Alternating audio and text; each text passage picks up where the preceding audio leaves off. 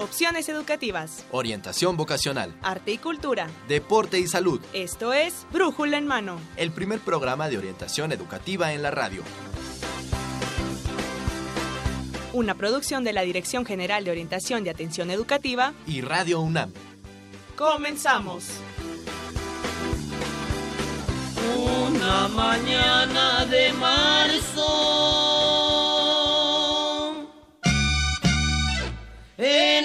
central de Morelia. Rompí el boleto a lo macho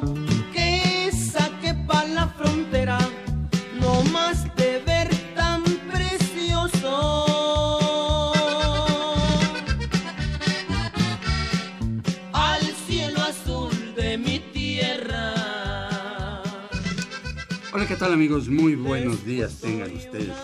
Hoy, lunes 3 de julio de 2017, estamos transmitiendo el programa número 1096 de Brújula en Mano, el cual es una coproducción entre la Dirección General de Orientación y Atención Educativa y Radio UNAM. El día de hoy tengo el gusto de que me acompañe en los micrófonos mi compañero, el maestro Octavio Angulo Borja. Octavio, ¿cómo estás? Hola, ¿qué tal, Saúl? Muy buenos días. Aquí, ya disfrutando de este periodo vacacional. Ya estamos de vacaciones, Sí, este es un programa grabado. Exacto. Y pues, este, ¿quién sabe dónde andemos ahorita, Ah, tú y yo, en, sí. en la realidad? En la realidad, ¿verdad? ¿En algún Sí, pues, viñedo? A lo mejor algún viñedo de, de- de la zona de Querétaro. Sí. ¿verdad? En. San Juan del Río, En San por Juan allá. del Río, en adelante, en esta ruta del queso y el vino. Claro. Sí. bueno, pues, Pues muy bien, Octavio, Pues, les pues podemos decir a nuestros radioescuchas que nos pueden interesante. escribir Ajá, sí. Nos pueden adelante. escribir este, al correo brújula en mano arroba hotmail.com y bueno, en Facebook en brújula en mano, en Twitter en arroba brújula en mano. Y hoy pues Hoy los no teléfonos, tenemos no van a poder funcionar. Pero sí quisiera platicarles cuál es el tema de nuestro programa de hoy, Octavio. Pues es un tema bastante interesante que a todos aquellos estudiantes que están en bachillerato o un poquito ahí por secundaria más adelante que aspiren a estudiar una carrera de pues, formación de la- dentro de la investigación, pues la carrera de estudios sociales y gestión social que se imparte en la Escuela Nacional de Estudios Superiores en la Unidad Morelia. Es el tema de hoy. Mm, Qué bien, y vamos, Sí, a tener sobre esta carrera. una cápsula también, eh, ya que estamos hablando de Morelia, sobre pues las este, particularidades de esta población, de esta ciudad región. tan hermosa. ¿no? Sí, muy bella. Eh, colonial totalmente. Y bueno, Con toda una historia. Un privilegio estudiar en esta unidad de este, Morelia. ¿no? Debe de ser, tú la conoces. Sí, tuve la oportunidad de conocerla cuando andamos en este proceso de conformar las comunidades de aprendizaje en, en la UNAM y en verdad, este, todos los que quieran ir se los recomiendo. Es una unidad muy bella, muy bella. Todo nuevecito, Sí, todo. tiene unos lagos muy, muy bonitos, artificiales y que dan una, rescatan mucho lo propio de la región de, de Morelia. Sí, ¿verdad? Una Sí, zona lacustre y todo que es el estado de Michoacán. Así es, y las instalaciones propias ya de la, de la unidad de Morelia, muy bellas, modernas, pero armonizadas, fíjate, es algo importante, armonizadas con el contexto, de- con este entorno de, de Morelia. No, está muy bien, bien. muy bonito. Pues qué padre, ojalá pronto la conozcamos. Sí, quienes bueno, quieran conocerla, dense la vueltecita por allá, no se van a arrepentir. bueno, muy bien, pues este, pues antes de comenzar, como ya es tradición, vamos a nuestra sección de orientación en corto y comenzamos nuestra entrevista. Amigos, arrancamos con nuestras recomendaciones especiales. Tendremos actividades culturales de Morelia, así que esto es Orientación en Corto.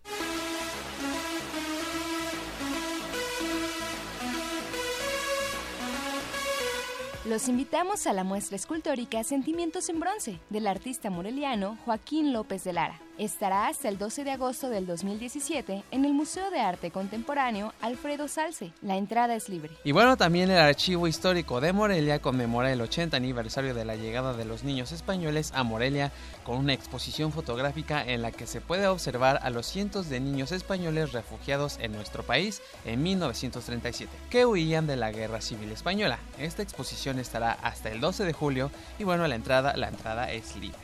Amigos, les recomiendo que si van a visitar Morelia, la Secretaría de Cultura Federal y el Gobierno del Estado de Michoacán invitan a la exposición Mirada Infinita de Guillermo Bustahaus, 25 años en el Centro Cultural Clavijero hasta el 9 de julio del 2017. Y la entrada también es libre.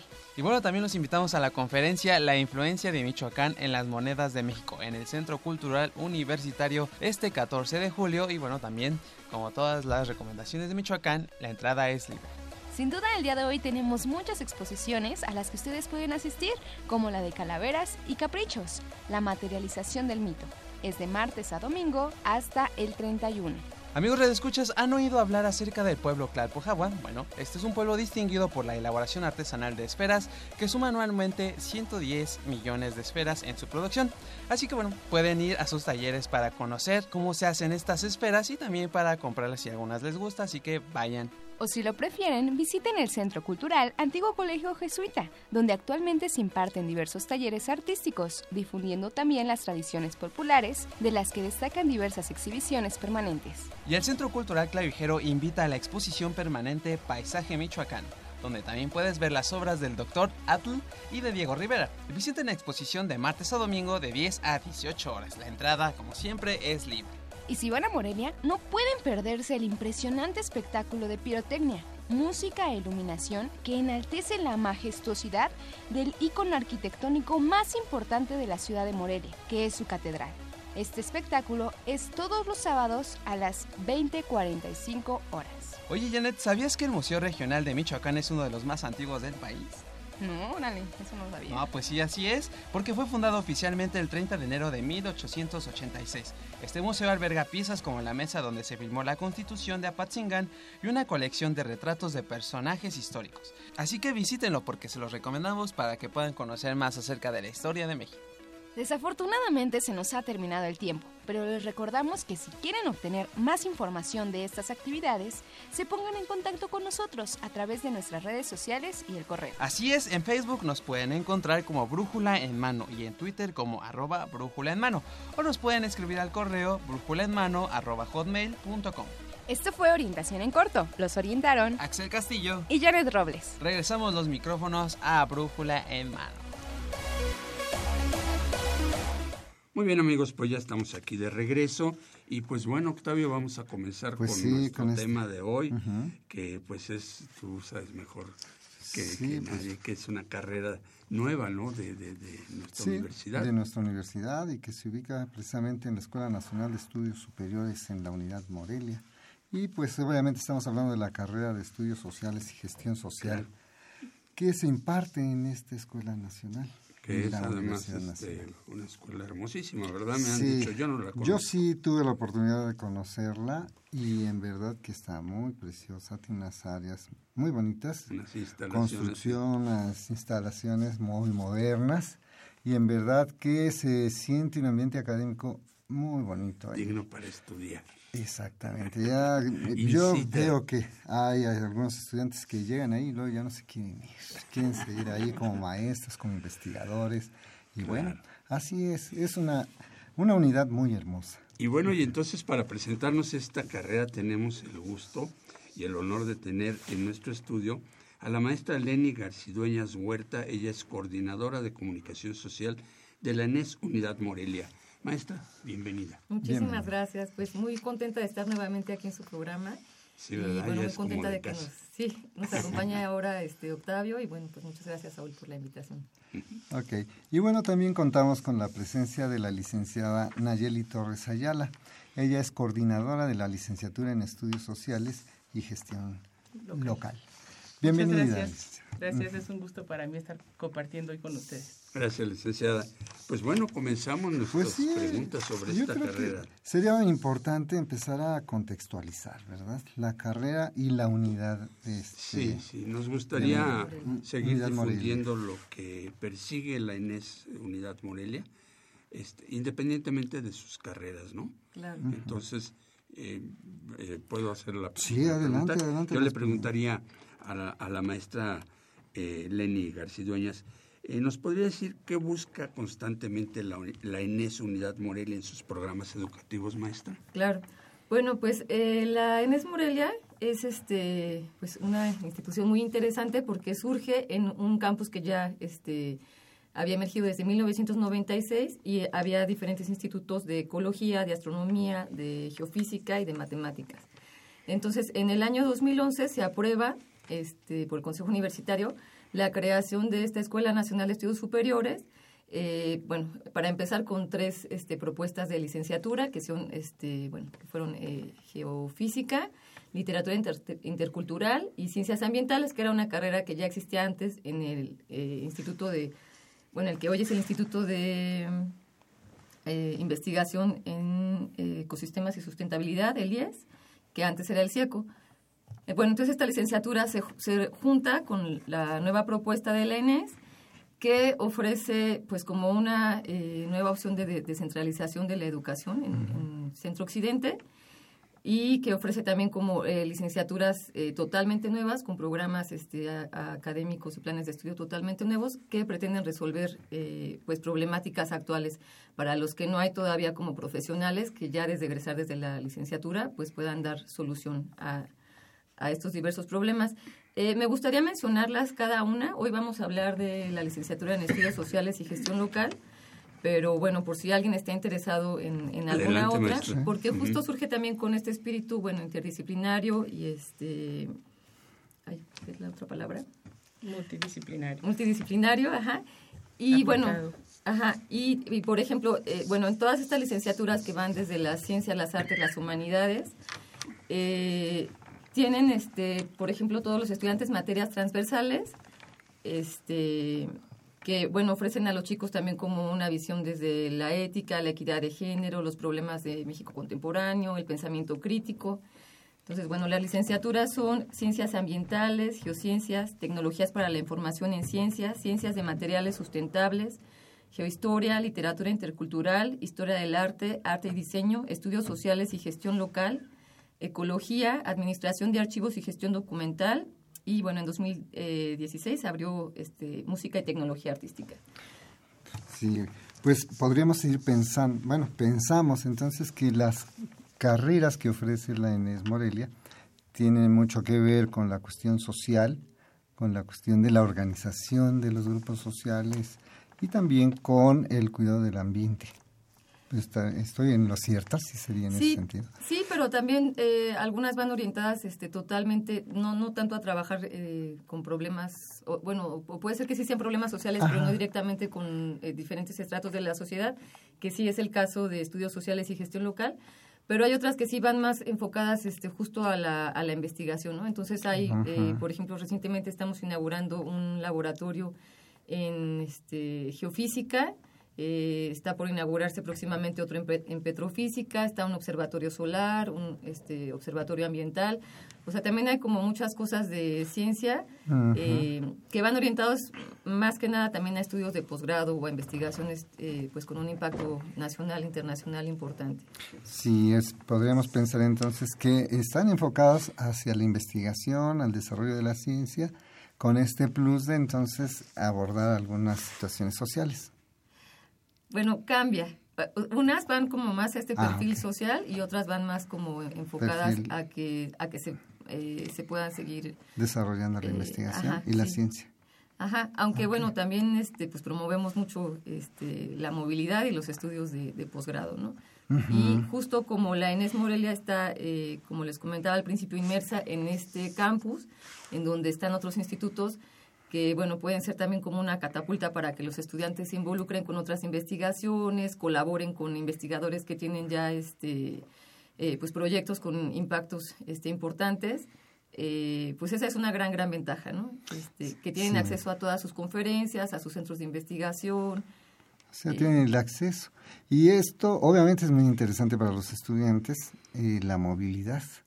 Sí, claro, es algo que promovemos bastante. De hecho, eh, pues hay un, un gran número ya en los últimos semestres de, de estudiantes eh, que están este, en, en intercambio, ¿no? Principalmente con Latinoamérica y algunos este, en Europa.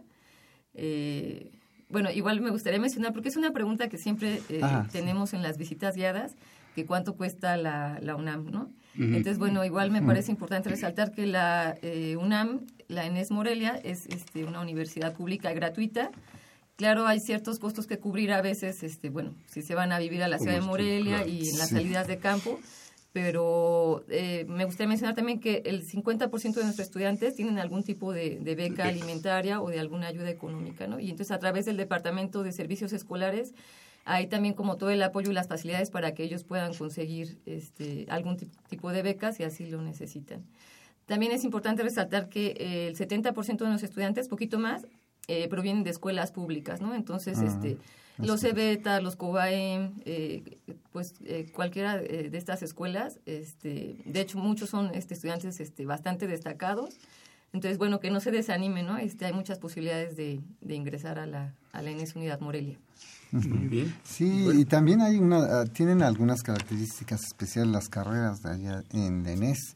Eh, bueno, tienen áreas de profundización, pero Sí. también tienen como que ciertos niveles de especialización técnica y de ya de licenciatura. ¿Cómo opera esta forma? de- Una opción de salida intermedia, ¿no? También. Sí. Ajá. Sí, no todas tienen esta este, Ah, característica, pero eh, bueno, voy a mencionar cuáles sí tienen todas y ahorita platicamos un poquito y Ajá, sobre todo de sí. la de estudios Sí, sociales sí, para eso nos interesa mucho. Eh, bueno, todas las licenciaturas son de ocho semestres, o sea, cuatro años de duración. Eh, la mayoría de ellas tiene sí un área de eh, áreas de profundización. Este es el caso de estudios sociales que ahorita nos va a contar este Nayeli. Y eh, la mayoría de las eh, licenciaturas, también no todas, pero ofrecen una opción técnica intermedia, que no es el caso de estudios sociales, pero bueno, es, es- es también una muy buena opción porque en la mayoría de ellas, de estas 12 licenciaturas, al, eh, a los dos años el alumno puede optar, bueno, eh, no es lo deseable, ¿no? Pero si por alguna razón tiene que interrumpir sus estudios o también se vale, ¿no? Decide que, que hay otra carrera que le llamó más la atención eh, bueno, pues tiene esta opción de, de contar con un diploma técnico profesional que avale que posee ciertos conocimientos. Obviamente hay que hacer un proceso, de una pequeña, eh, no sé, documento, en donde ellos puedan comprobar también estos conocimientos o un Sus trabajo. habilidades, sus competencias. Pero bueno, sí está esta opción de, de, de contar con un diploma como técnico este, académico. Y bueno, eh, en todas las licenciaturas hay este, actividades culturales complementarias. Es importante mencionar que la, la ENES Unidad Morelia cuenta con un centro cultural que está ubicado en el centro de, de Morelia, en una Mm. casona antigua. este, Muy pues, bello, ¿eh? Sí, muy bella. Y bueno, hay actividades ahí todo el tiempo, eh, actividades académicas, este, actividades artísticas, hay talleres. eh, la mayoría de todas estas actividades 100% gratuitas. Los talleres tienen un, un costo simbólico. Pero también en la universidad hay este, constantemente conferencias todo el tiempo y los alumnos de todas las licenciaturas son invitados a, a- a todas estas conferencias para que también ellos pues puedan tener esta pues estos conocimientos este desde distintos puntos de vista, ¿no? Ya Más un conocimiento multidisciplinario. Multidisciplinario, así es.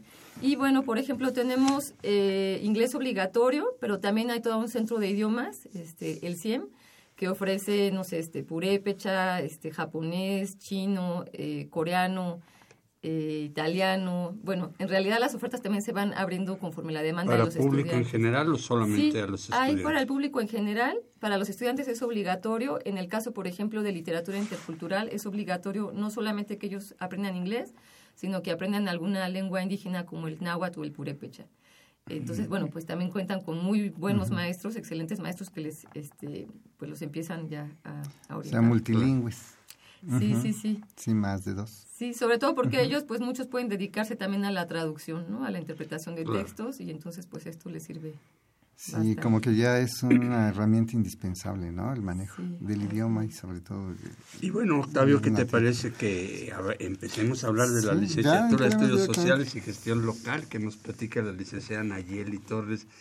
¿Cuáles, nos podría decir hacia dónde están dirigidos los estudios de esta licenciatura, licenciada? Sí, claro. Eh, estudios Sociales y Gestión Local es una licenciatura que nace eh, como respuesta a las necesidades contemporáneas sociales. Ya está, está estudiado, está dicho, está visto que las, las ciencias sociales individualmente no alcanzan a cubrir la complejidad de la realidad social.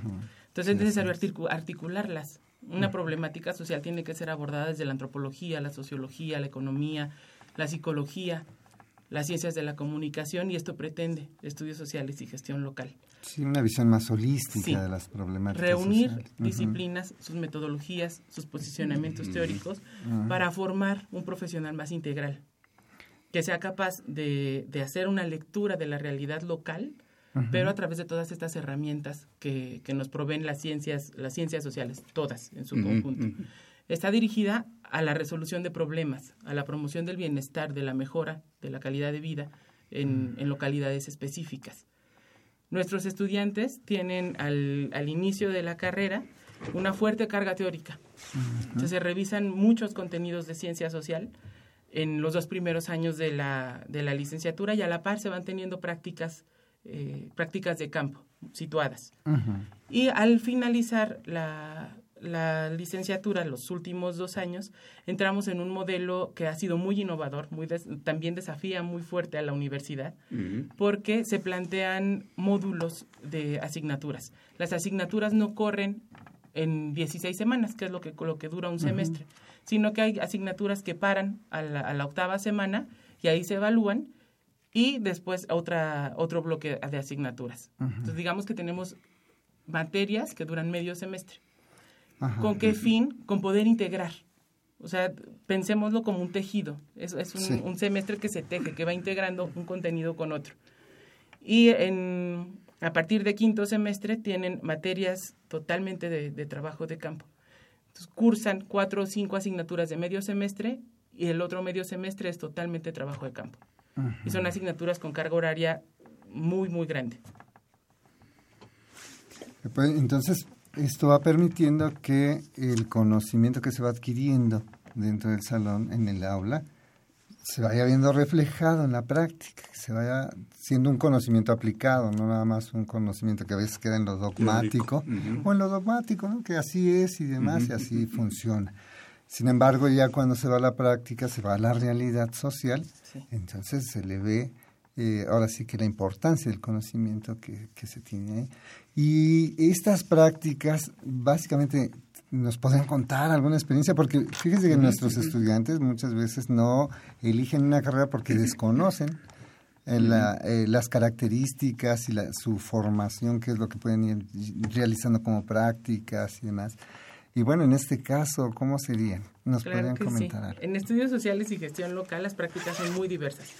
Hay, hay prácticas largas, que eh, justo ahora estamos cerrando un proceso de un año completo en Santa Fe de la Laguna con los estudiantes de, quinto y sexto semestre, que hicieron sus materias de diagnóstico participativo y planeación participativa en esa localidad. Entonces permanecieron durante un año eh, en, haciendo su trabajo de campo, trabajando con distintos sectores. Algunos trabajaron un sector económico con, con grupos de alfareros, trabajaron también con el sector geográfico, haciendo planeación territorial, mm. con cultura, y, son temas muy diversos, ¿no? Un, grupo completo. Pero las prácticas van eh, en distintas escalas, como se los mencionaba. Desde primer semestre los, los estudiantes salen a, hacer prácticas breves. Hemos estado en Cherán, estuvimos en el cambio de, de gobierno de, de, Cherán con todas, las, con todas las generaciones de la licenciatura, en el Centro de Integración para Adolescentes, que ha sido una de las prácticas muy interesantes, muy desafiantes también para los estudiantes, porque trabajaban entre pares. Los chicos que están en reclusión son de la misma edad que nuestros estudiantes.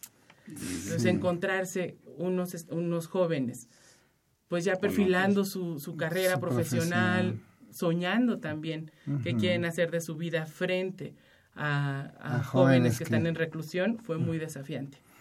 pero fue, muy, fue una práctica muy rica. Oiga, licenciada, y cuando se planeó esta carrera, eh, su diseño, ¿en qué se fundamentaba? O sea, ¿qué era lo que se busca con especialistas de este tipo en una realidad como la que tenemos actualmente? Buscamos intervenir, modificar, cambiar la realidad social porque las ciencias sociales se quedan mucho en el discurso, ¿no? O sea, somos, en las ciencias sociales somos muy buenos para, para leer la realidad, pero no para intervenir en ella. Y estudios sociales y gestión local pretende que, se, que la lectura intervenga, que tenga un impacto en las localidades, que posibilite procesos participativos, porque también es muy importante decir que no, que no son, no es una formación horizontal, es, horizontal, no, es vertical, no, es vertical. ¿no? no se llega a imponer a ninguna localidad lo que se tenga que hacer. Todo es consultado, todo es participativo y es integrado. Y los estudiantes están formándose desde el primer semestre hasta el octavo en investigación acción participativa. Digamos que ese es nuestro modelo metodológico. Además de cómo se conjuntan las, las posturas teóricas. Sí, lo cual pone ahora sí que aprueba todo el conocimiento, las habilidades que deben tener y sobre todo esta metodología que implica llegar y conocer la localidad o la región donde se va a hacer el trabajo, sus necesidades, sus, así que sus fortalezas, sus debilidades, sus contradicciones también. Y me imagino que también los riesgos, porque hay localidades donde los riesgos sí son mayúsculos. Y bueno, tienen que desarrollar esa habilidad para desempeñarse dentro de todo ese contexto que a lo mejor pudiera ser ajeno para ellos, pues, digo, no nacieron ahí, pero que finalmente van a intervenir y eso me imagino que sí ponen en buenos este riesgos ahí a los jóvenes, ¿no? Bueno, los retos también, ¿Qué les parece antes de continuar con esta plática? Vamos a una cápsula que, bueno, hemos elaborado sobre justamente Morelia, Michoacán. Un poco, pues acuérdate que estamos de vacaciones. Sí, pues ya de vacaciones. Entonces es una opción también y de paso que conozcan la Sí, que vayan allá. ¿No? Y bueno, entonces vamos a este corte y regresamos en un rato.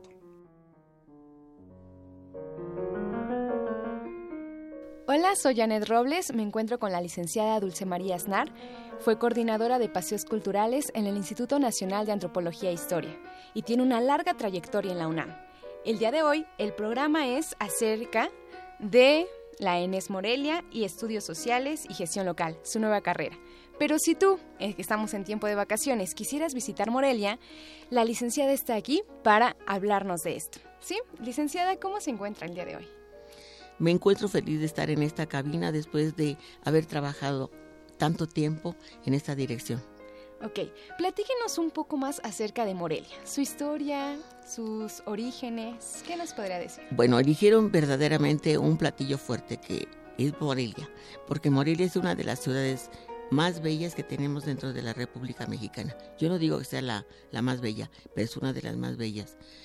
Porque además tiene un contenido histórico, un contenido arquitectónico, un contenido social que ha pasado por muchos eh, avatares y para ser lo que es hoy. Morelia empezó siendo pues eh, un lugar de la de propiamente de Fundación Porepecha estaba, no, se llamaba lógicamente Morelia, Michoacán, sino se llamaba como Guanyagareo, que significa loma chata. Eh, las personas llegaban a este lugar por las bondades del clima, no un clima demasiado caliente, no un clima demasiado frío. Posteriormente a la llegada de los españoles, la fundación se debe básicamente a la sugerencia de Juan, por el fraile Juan de San Miguel, que es el que descubrió propiamente este valle como español. Y entonces la fundación empieza en Morelia propiamente como el centro de la ciudad, el templo de San Francisco, que actualmente existe. Tengo entendido que se llamaba o se conocía antes como Valladolid. ¿Qué nos puede decir al respecto? Bueno, hay la versión histórica que, bueno, Valladolid, por en recuerdo de la ciudad de Valladolid en España. Ahora hay unas anécdotas que siempre salpican a la historia, como es que el conquistador Diego de Olid decían que se llamaba Valladolid porque era Valle de Olid por Diego de Olid, pero eso nunca se ha podido comprobar. Así es que lo más seguro es que sea en homenaje a la ciudad de Valladolid, España. Suena muy interesante lo que nos está platicando. Y si nuestros radioescuchas quisieran conocer Morelia, ¿qué atractivos turísticos tiene Morelia y sus alrededores? Bueno, la traza de Morelia, arquitectónicamente en forma urbanística, es una de las ciudades mejor trazadas de nuestra república. Son eh, calles que van a, desembocar casi siempre en plazas coronadas por alguna iglesia. Es una ciudad que es muy católica y que tuvo muchas iglesias y que las conserva en su inmensa mayoría. Pero el platillo fuerte de, turismo son los alrededores de, de, la ciudad de Morelia. Morelia en sí tiene grandes atractivos. Vamos a empezar simplemente por su catedral. Una catedral majestuosa, hecha verdaderamente con los cánones que dicta la arquitectura. Una una catedral que por desgracia en su interior pues fue muy rasurada, como llaman los arquitectos, de todo aquello barroco, de, pero de un barroco no popular, sino de un barroco, digamos, ya más de clásico. Pero aparte de la catedral tenemos el, el famoso Colegio de las Rositas, que fue el primer conservatorio en América. Eso sí nos cabe el orgullo que el conservatorio sigue aún funcionando como tal en forma internacional porque vienen grandes maestros huéspedes de todas las nacionalidades. Luego tenemos otro precioso edificio que es el Palacio Clavijero, en donde se pone ese nombre en honor, en honor de, de Clavijero, el historiador y humanista. La ciudad tiene toda esto una joya caminar hacia el jardín del nigromante, caminar hacia la compra de, de golosinas muy propias de Morelia, comer los platillos típicos de la gastronomía de Morelia. Toda Morelia es una joya. Ya nos habló acerca de Morelia y sus alrededores, pero recomiéndenos un evento cultural más representativo de Morelia. Bueno, Morelia tiene actualmente en forma internacional la, el famoso Festival de Cine de Morelia, en donde es una demanda por venir y por ser invitado por directores de todo el mundo y se ha lanzado a grandes personajes a venir y a dar eh, inclusive cátedras de cine para todos aquellos directores que se inician. Entonces el festival es renombrado en todo el mundo y entre los principales festivales mundiales. ¿Usted a cuántos festivales ha asistido? Yo asistí solo a uno. A uno, lo cual me parece interesante porque este, concurre mucha gente joven que da otro carácter y otra um, forma de actuar en cuanto a, la proyección de, las, de las películas, la selección de las películas. Películas que muchas veces es difícil ver en la cartelera comercial. De los atractivos turísticos, las iglesias, ¿qué me puede decir acerca de las iglesias de, la, de Morelia? Bueno, las iglesias en su, las tradicionales son barrocas. El barroco es un estilo que vino de España, lógicamente, pero que al llegar a América y sobre todo a México, que aunque nos no vamos, no vamos a querer presumir, pero sí debemos de hacerlo, es donde se llevó, tanto en México como en Perú, el mejor barroco de América Latina.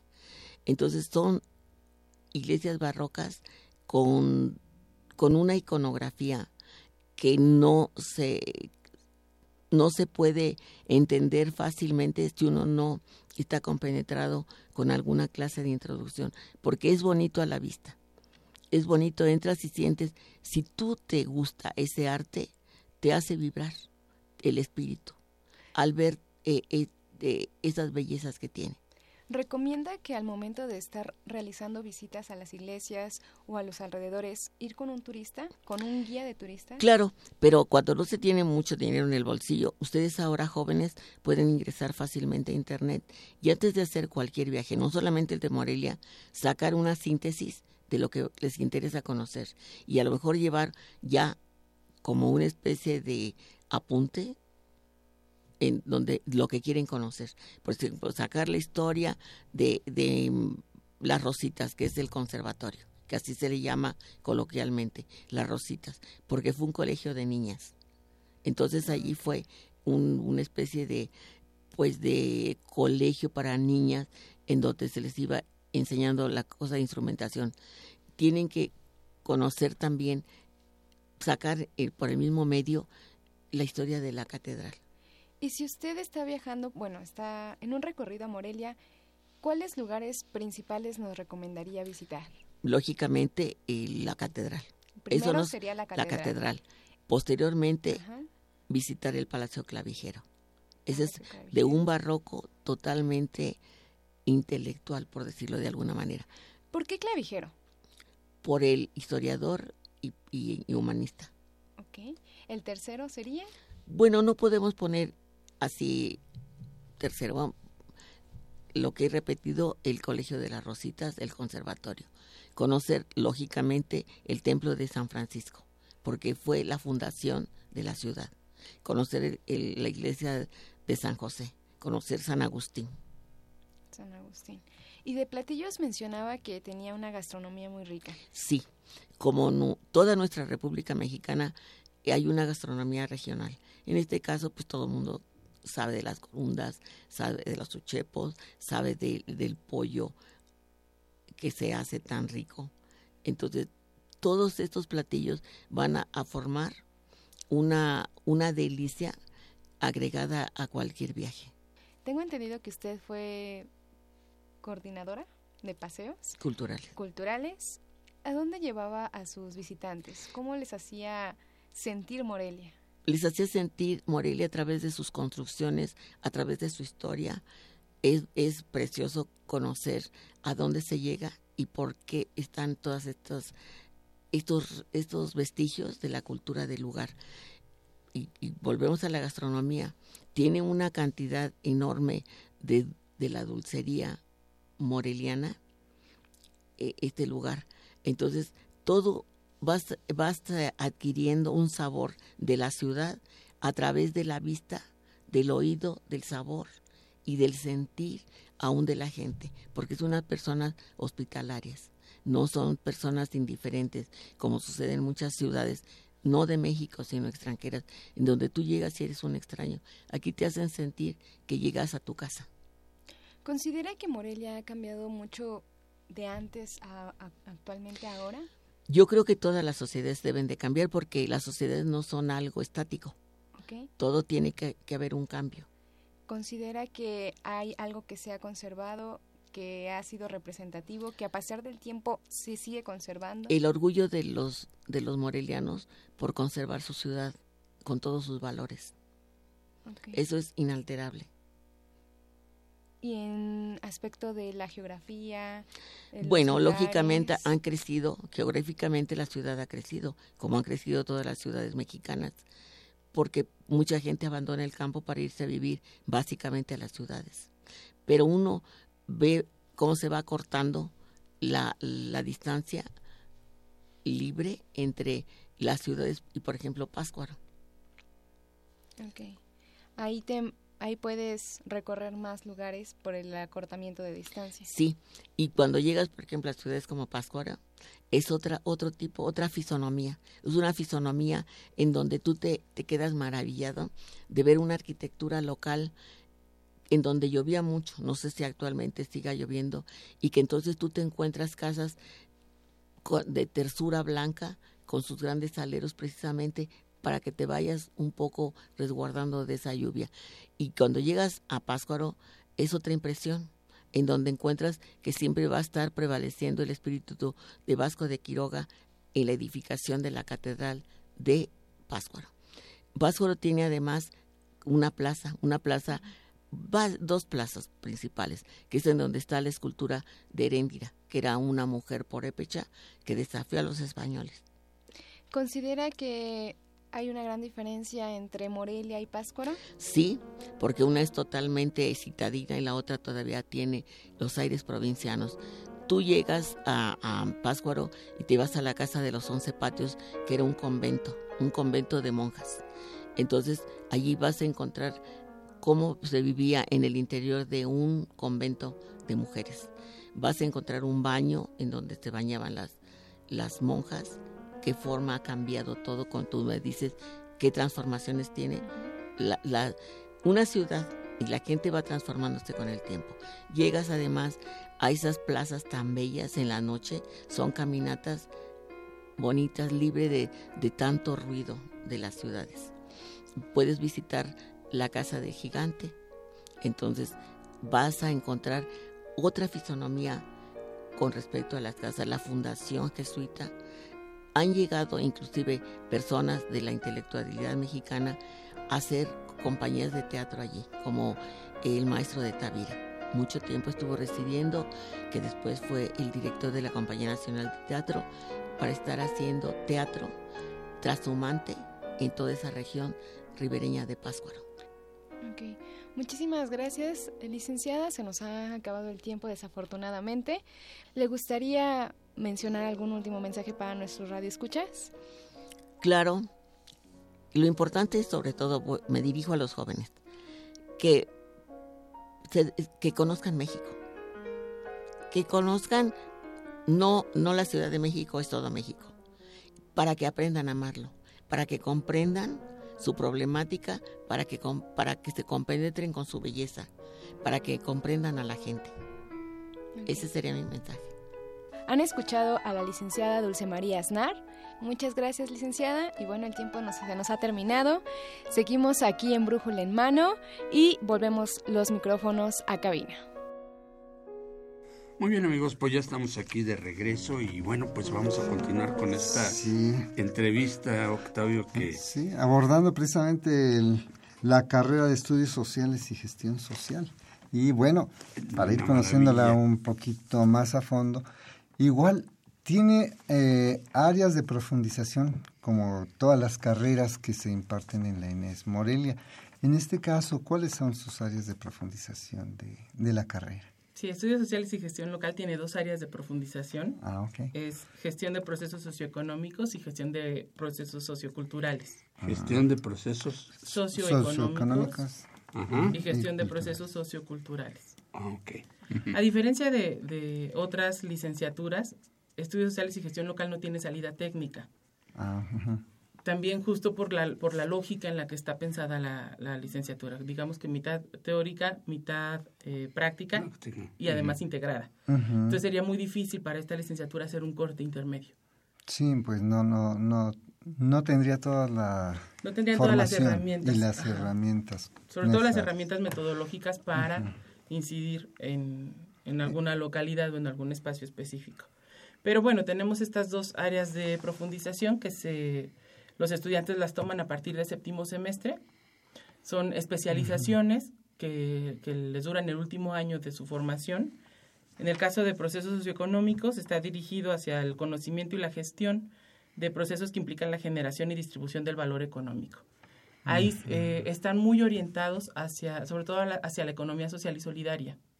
También porque esos son los intereses de los estudiantes. Nosotras estamos, estamos claros de que también cada generación va marcando los intereses. En el caso de la primera generación están muy interesados en la, en la economía social y solidaria. Pero si otra generación está más interesada, no sé, en hacer estudios de mercado, pues hacia allá va a girar. Digamos que no son, no son líneas terminales rígidas. Sí, o limitativas. No, se van adecuando y se van, ir, se van construyendo a partir de los intereses de los estudiantes. O sea que ahí sí se toma en cuenta el interés de los estudiantes, hacia dónde quieren dirigir su este, objetivo profesional o de práctica. Porque este porque tienen, les, les comento rápidamente, procesos socioculturales, está dirigida hacia el conocimiento y la gestión de los procesos que implican el entendimiento de, de, la realidad social. El análisis de la cultura, de las tradiciones, de la subjetividad, todo eso se inserta en procesos socioculturales, pero también toma matices de acuerdo a los intereses de los estudiantes. Estudios Sociales y Gestión Local tiene una, una forma de titulación única, específica para la licenciatura. Es la forma de titulación por proyecto terminal. Perfecto. Consiste en que los estudiantes sean capaces de registrar su forma de titulación empezando séptimo semestre y vayan a hacer el, su sus trabajos de campo, sus trabajos de aplicación en la comunidad que ellos decidan, con el tema que ellos decidan. Pero para poder eh, concluir su proceso de titulación, además de que tienen que entregar como una carpeta metodológica, donde, donde ellos nos cuentan todo lo que hicieron en, su trabajo de campo, tiene que ser validada por un actor local y además por un profesor tutor. Mm, Digamos que el estudiante tiene dos tutores. Si en la localidad dicen, no, lo que él está haciendo no, es- no es ético, Mm. no, nos, no, nos, eh, Representa. no nos representa, no nos incluyó, el, el estudiante no se puede titular. Sí, O sea, es que sí es elemental. importante. Sí. Por ejemplo, un ejemplo de tesis que tengan actualmente. Ya, ya hay muchachos ¿Hay en séptimo proyectos? semestre, ¿no? Porque todavía no sale la ingresar, primera no, generación. No ha salido la primera generación. Sí. Ah, está, Nuestra primera generación está por ingresar a séptimo semestre. Entonces No, apenas vamos a empezar a registrar eh, este camino para andar. Lo tenemos pensado, lo tenemos ya muy bien estructurado, en, pero en papel.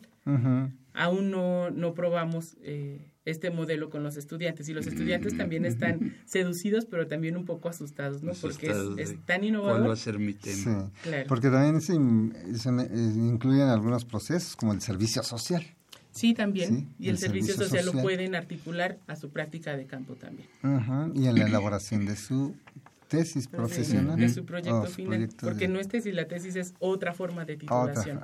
sí, Sí, sería su proyecto. sí. Qué interesante porque así bajo esta perspectiva de proyecto necesariamente van desarrollando toda una serie de habilidades, desde aplicar una metodología, desde eh, cómo visualizan una realidad social, hacia dónde lo están enfocando y sobre todo el producto y dónde quieren incidir directamente. ¿no? Eso es esta, importante. esta manera de sociabilizar ¿no? con comunidades a las que tal vez nunca eh, pues, tuvieron acceso o desconocen totalmente y cómo se pueden integrar pues de manera en que sí sean también este eh, aceptados y que haya eh, pues un intercambio ¿no? de, de conocimientos. No, y con esa visión de investigación-acción o de investigador participante, eh, entran directamente y se vuelven parte de, que Sí. eso también es muy, muy este, importante en la formación profesional, porque Sí, se toma conciencia de la, donde se está parado. Así es. La congruencia es algo que se evalúa desde el primer semestre. ¿no? La, la pertinencia de sus propuestas con las necesidades sentidas y no con las que solo nosotros percibimos, ¿no? Es muy importante la congruencia en la práctica. Que además las distintas este, comunidades, ¿no? sean comunidades indígenas, comunidades urbanas, perciben inmediatamente ¿no? E- esta eh, pues congruencia o esta como eh, manera sincera, honesta de llegar, es algo que se percibe inmediatamente y que pues puede eh, como abrirle las puertas como ser rechazado también. ¿no? Eso les iba a preguntar, en un estado así tan pues violento realmente como ahora es Michoacán, Con sus complicaciones. ¿no tienen problemas los estudiantes para llegar con grupos indígenas? Ay, ¿No hay un Un rechazo, cierto un- recelo. un así. recelo? ¿Cómo vencen esto? El- es curioso, no hemos tenido resistencia de parte de comunidades indígenas, pero también porque los profesores estamos eh, Involucrados. involucrados en los procesos Ujú. de la práctica. Los estudiantes no van solos, ¿no? Siempre está un grupo de profesores al, al tanto. Pero este, durante este semestre tuvimos una, para mí es una experiencia maravillosa porque es la primera resistencia que encontramos en campo. Los estudiantes decidieron trabajar alrededor de Morelia en una localidad que se llama Jesús del Monte y no pudieron en realidad acceder a hacer trabajos de campo. Además, o sea, ellos estaban constantemente en, el, en la localidad tratando de buscar a, actores importantes de, este pueblo y no lograron en realidad sacar lo que ellos esperaban sacar como resultados. ¿no? Ellos creían que iba a ser igual de sencillo o que iba a ser igual de fructífero que, que como se trabajó en Santa Fe de la Laguna o como se ha trabajado en Cherán, que llegamos y la información emerge, Fluye. simplemente fluye y brota. Y acá no. Entonces, Y- trabajar la frustración también de creer que somos nosotros los que estamos haciendo todo mal, fue para mí uno de los aprendizajes más importantes para estas generaciones. Porque teníamos que revisar, sí, cuestionar nuestra práctica, pero también nos posibilitó entender desde dónde las personas tienen las resistencias. Sí, en el contexto. Porque justo es una zona más golpeada por la violencia y menos articulada. Las comunidades indígenas tienen la característica de tener articulación comunitaria, las otras no. Pero lo podemos leer a través de la realidad. O sea, una vez que vamos, que, que nos enfrentamos al rechazo, al, a cierta resistencia de no, porque te voy a decir a ti, tú para qué quieres la información, qué vas a hacer con ella, a la par de, de que están las comunidades siendo ag- ag- agredidas o violentadas, Sí. Es muy interesante. O hasta controladas, ¿no? Sí, que eso también puede ser uno de los elementos de resistencia. Y qué difícil, ¿no? Qué difícil, para, los chicos, estudiantes. Y sobre todo... es un reto también para Es el reto tan grande para poder entender, resolver y poder superar esas... Y es de las prácticas que más aprendizaje nos ha dejado. Porque ya sabemos que en comunidades que, son, que han sido tan vulneradas, los tiempos son otros, no son los tiempos de la academia. Tendríamos que tener más permanencia, una permanencia más de largo alcance en la comunidad para que la gente confíe en nosotros. Puede haber confianza. Y en ese sentido, eh, pues se necesita tener ciertas características como estudiante para ingresar a estas carreras. ¿Cuál sería, así en grandes rasgos, un perfil de aspirante para estas carreras, para esta carrera? Un estudiante que quiere ingresar a estudios sociales y gestión local debe ser un, joven o una joven comprometidos con, el, con la necesidad de transformar su realidad, ¿no? de entrada. Debe tener un fuerte interés en transformar la sociedad en la que vivimos. Tiene que proceder de las áreas de ciencias sociales, de humanidades y también de las artes, mm, preferentemente. Mm. en realidad también pueden ingresar de, de, otras áreas, pero todos los estudiantes que tenemos vienen de, de, de las áreas sociales. Sí. Y es muy importante su interés en, la aplicación de los conocimientos. Y licenciada, el campo laboral de estos chicos cuando salgan ya este, recibidos, ¿cuál puede ser? Pues consideramos que los egresados van a poder desempeñarse en los ámbitos privados, en el ámbito privado, en el gubernamental, en el social, el académico. Van a poder generar intervenciones específicas. Podrán ser consultores, podrán ser asesores, incluso generar su propia organización civil. tienen todas las herramientas para hacerlo. Toda la, formación está encaminada hacia que los estudiantes puedan crear solución de problemas específicos a través de la generación de política pública, de, diseño de modelos económicos. En el área que ellos quieran desempeñarse, ahí van a poder tener oportunidades, pero sobre todo en la gestión. O sea, pensemos que son gestores y gestores multiescala. Sí, no, no, una para una institución, una institución pequeña, sino ya para todo un grupo social. Sí, están formados para poder incidir en, múltiples escalas globales. También pueden trabajar en, en, organismos internacionales. Que suena interesante. Sí, suena muy interesante. Sí, porque finalmente, pues ya una de las exigencias en base a este proceso de globalización es que pues los nuevos profesionistas se vayan desempeñando en otras latitudes, que vayan teniendo oportunidades de trabajo. sí, porque bueno, posibilidades como país. La tendencia, ¿no? En esta en este proceso es formar ciudadanos del mundo, como se está mencionando, ¿no? Y de ahí también la importancia de que, bueno, hay un, un, gran apoyo a los estudiantes que quieren ir a realizar estancias este, académicas eh, a otros países y que puedan involucrarse en distintos proyectos y ver otras realidades. Y pues también esta este área súper importante de que ellos puedan eh, mm, hablar eh, cualquier otro idioma, ¿no? Además del inglés, este, alemán, francés, italiano y, las lenguas indígenas también. Este, hay una implicación importante ahí. Sí, que sería una parte pues del perfil del aspirante, ¿no? Que pudiera tener esta habilidad del manejo de idioma. y el interés. Y el interés. Porque también si no lo dominan, siempre y cuando tengan interés, tienen la posibilidad de hacerlo dentro. Claro, claro. y que un día el purépecha llegue a un nivel, pues, no, sé, como, como vemos en España el además catalán, ¿no? Otro de los efectos de la globalización, que por un lado en lo económico sí han llegado a expandir la globalización, pero a nivel local de las naciones, uno de los fenómenos que está dando es el surgimiento de la cultura de cada, cada una de las naciones, que desde mi punto de vista creo que es el talón de Aquiles de este proceso de globalización, porque no han podido tener así una integración de las culturas que hay. Y esta carrera me parece que es... Es totalmente pertinente con esa visión. O sea, estudios sociales y gestión local, si bien está centrada en la transformación local, como su nombre lo indica, jamás pierde la escala global. Así es. Y hay que pasar de la escala local a la regional, a la global y a la inversa. Así es. Para poder hacer una lectura integral de, la complejidad social, ¿no?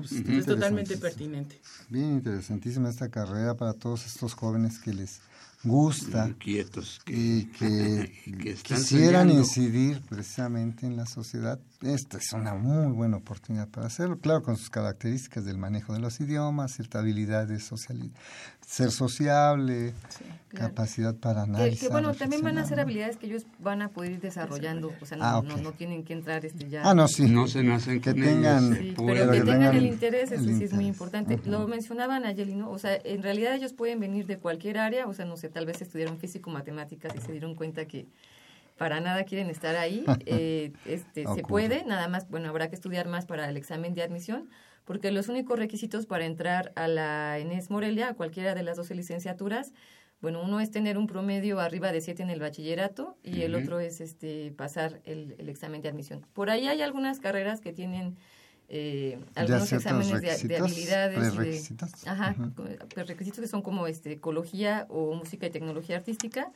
Pero bueno, en la mayoría este, lo principal es esto, ¿no? Pasar el examen de admisión y tener un promedio eh, mínimo de 7 en el bachillerato. Maestra, ¿cuándo es la siguiente convocatoria de la NES? Sí, bueno, la convocatoria es la convocatoria nacional este, de la UNAM, que bueno, aplica para las 120 licenciaturas que actualmente ofrece la, la UNAM. Es importante mencionarlo porque, eh, bueno, eh, de las 120 licenciaturas que ofrece la UNAM actualmente, se concentra en la solicitud en, eh, bueno, el 60% de las solicitudes se concentran en 13 de ellas. ¿no? Tres. Ujú. Eh, por mencionar algunas, este médico cirujano, administración, contabilidad, psicología. Sí, las Entonces, más alta demanda. Claro. Y pues invitarlos a que se acerquen a conocer las, las nuevas ofertas de licenciatura. abran el abanico. Claro.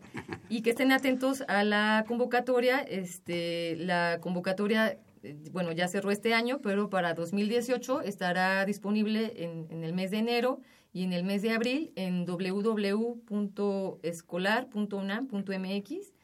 Y bueno, ahí viene, este, ya eh, hay que hacer un pago para el examen de admisión y pues estudiar mucho. Pues sí. Muy bien. Ya, Nayeli, ya estamos en la recta final, Octavio, de nuestro Sí, programa. programa. Y eh, quisiéramos un mensaje final que quisiera enviarle a, A todos los jóvenes futuros, interesados en ingresar allá. A nuestros futuros alumnos. este, alumnos. Sí. Pues justo esto, ¿no? Que revisen el programa. El programa está accesible en, en la web, que lo revisen, que lo estudien, si están interesados en, en formarse en, en la multidisciplina social, en un programa innovador que les va a permitir eh, la transformación de, de nuestra realidad, de la compleja realidad en la que vivimos. Pues que vengan, que se acerquen a nosotros, que nos pregunten. Estamos en total disposición de aclararles dudas, de extenderles información. El mensaje es este, acérquense, que- ¿Nos pueden llegar dar a nosotros, su por página web, su Claro. correo? Eh, bueno, eh, pues nos pueden seguir a través de redes sociales, Twitter, Instagram, YouTube, Facebook, como Enes Unidad Morelia. Y también tenemos una página donde pueden descargar completito todo el programa Ah, este, y el plan de estudios de cada una de las licenciaturas. También hay este eh, oferta de, de estudios de posgrado y también hay este eh, pues investigaciones este, a nivel nacional en los laboratorios nacionales que se están este, proyectando.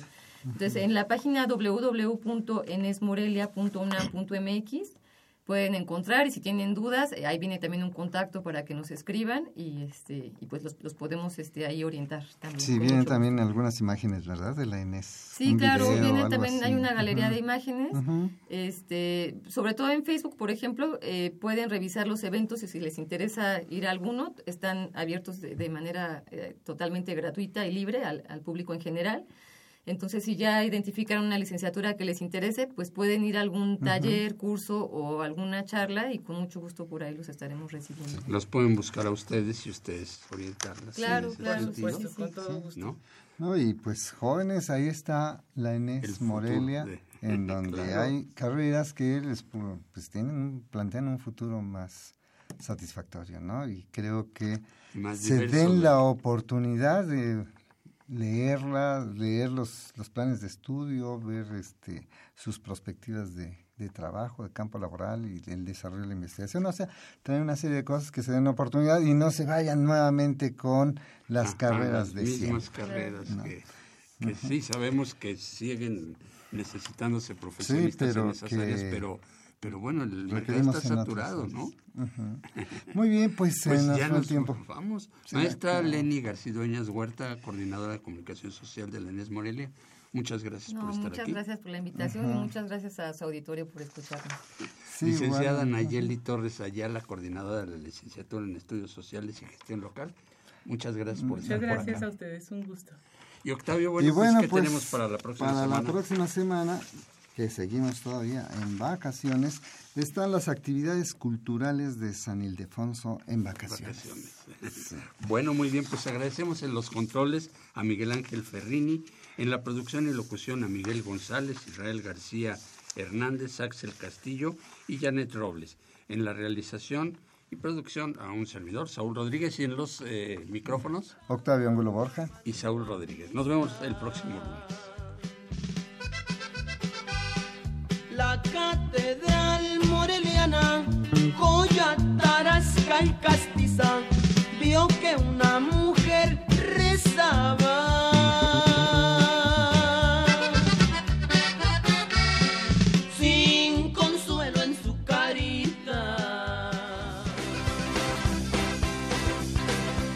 La Dirección General de Orientación y Atención Educativa, Y Radio UNAM presentaron Brújula en Mano. el primer programa de orientación educativa en la radio.